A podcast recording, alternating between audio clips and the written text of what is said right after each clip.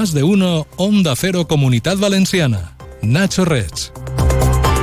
Buenos días. Cadáveres a la venta por 1.200 euros la pieza. La Policía Nacional ha desarticulado en Valencia una red que se dedicaba a traficar con cuerpos de fallecidos que vendían a universidades después de falsificar los certificados de defunción para sacarlos de las morgues de hospitales y residencias. Hay cuatro detenidos relacionados con una funeraria que presuntamente había montado este negocio ilegal. Enseguida se lo contamos con más detalle. Hablamos también de las primarias en el PSPB después de que los tres aspirantes hayan formalizado ya sus precandidaturas. El diario La Razón destaca hoy sobre este asunto en la primera página de su edición regional que el PSPB se parte en tres, pero que Soler y Bielsa sintonizan. Hasta las siete y media repasamos estos y otros asuntos destacados de la actualidad regional.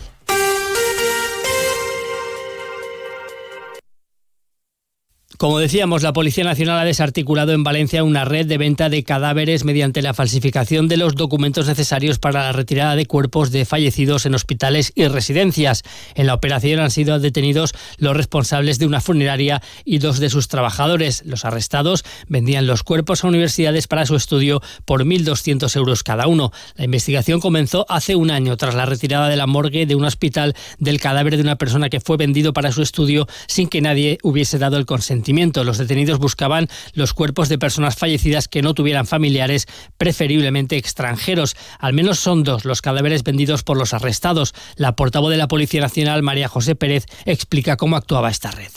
Habían falsificado documentación tanto del registro del hospital como documentos que posteriormente se entregaron al registro civil. Han fallecidos que no tuvieran familiares, preferiblemente extranjeros, para asegurarse que así no se hacía ningún seguimiento de las donaciones y conseguir así una mayor impunidad. Aprovechaban la disección y desmembramiento de los cadáveres para introducirlos en los féretros de otros difuntos, realizando en una sola incineración la cremación de varios cuerpos, ahorrándose pagar por las incineraciones y a la vez facturándoselas a la universidad. Todas las universidades públicas y privadas de la comunidad se han apresurado a desmarcarse de este caso y a aclarar que trabajan con protocolos seguros para la aceptación de cadáveres para docencia e investigación. Únicamente la CEU Cardenal Herrera ha añadido que ha colaborado con la policía por la sospecha de un cuerpo con la documentación fraudulenta. Cambiamos de asunto. La audiencia de Alicante ha condenado a tres años y diez meses de cárcel a un auxiliar de enfermería del Hospital General que sustrajo al menos 135 viales de un medicamento inyectable que era una sustancia psicotrópica por su principio activo, la ketamina. La sentencia impone también un año y dos meses de cárcel a otro acusado amigo del sanitario por vender el medicamento sabiendo su origen ilícito. Onda Cero Alicante, Juan Carlos Fresneda. La sentencia recoge que entre finales de 2017 y febrero de 2019, el auxiliar de enfermería se aprovechó de su puesto de trabajo para sustraer al descuido al menos 135 viales de este medicamento que tenían un precio de 4,90 euros cada uno. La Policía Nacional sospechó y estableció un dispositivo de vigilancia que descubrió que el sanitario vendía el medicamento al otro condenado. Ambos eran amigos. Este último revendía los viales a 35 euros la unidad.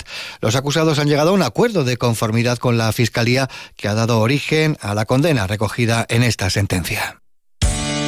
Todos los martes en Onda Cero, Comunidad Valenciana en la Onda y Caixa Popular, un foro radiofónico donde de la mano de Caixa Popular conoceremos proyectos innovadores, solidarios y de carácter social, donde ponemos el acento en las personas y la sostenibilidad de nuestro entorno. Todos los martes en Onda Cero, a partir de las dos y media, Comunidad Valenciana en la Onda y Caixa Popular.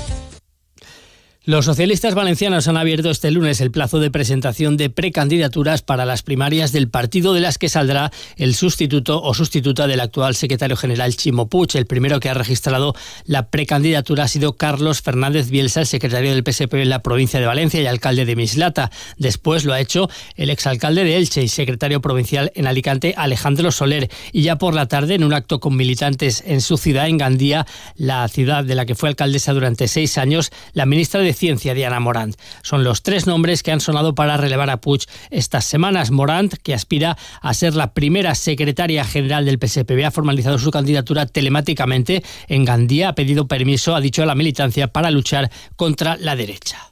per a cara a la dreta, a l'extrema dreta, des d'avui, des de ja, des de la Secretaria General, des del PSPB, des del Partit Socialista Obrer Espanyol, des del Govern d'Espanya, perquè tota la treballa per a fer que esta gent no desfassa tantes coses bones que han fet els socialistes en els 8 anys amb el govern de Ximo Puig. Així que avant, companys i companyes, sumem a tots els companys, fem falta tots,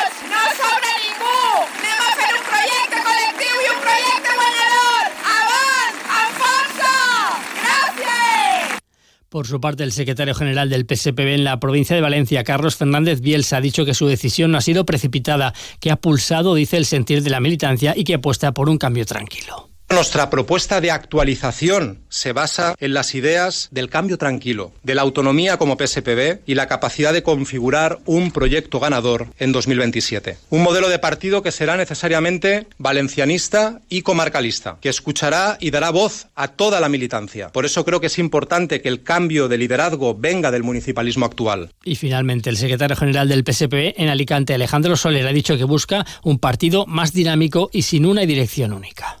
Desde mi punto de vista, el partido tiene que estar mucho más dinámico, más activo de lo que lo ha estado hasta el momento. Tiene que tener mucho más en cuenta la opinión, la voluntad de cada agrupación, de cada comarca, de cada provincia y las decisiones se tienen que tomar compartidamente con el resto de, de dirigentes de toda la comunidad. Mañana miércoles arrancará ya la recogida de avales por parte de los tres precandidatos y a partir del 8 de febrero comenzará de manera oficial la campaña de las primarias. La votación se celebrará en primera ronda el 25 de febrero. Compromís, por otra parte, estudia llevar a la agencia antifraude al consejero de Educación, José Antonio Rovira de Vox, que se gastó, dicen, en tres meses cerca de 3.000 euros en comidas y cenas de la caja fija de la Consellería, alegando reuniones de trabajo que no constan en su agenda pública. Dicen desde Compromís que así consta en la documentación que han pedido sobre los gastos realizados por el titular de Educación, al que le piden explicaciones. Joan Baldoví es su portavoz en Les Corts.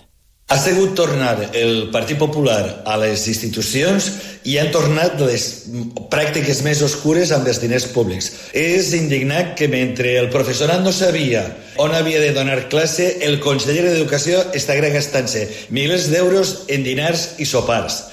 Consejero José Antonio Rivas del Partido Popular, no de Vox, como hemos dicho, de manera equivocada.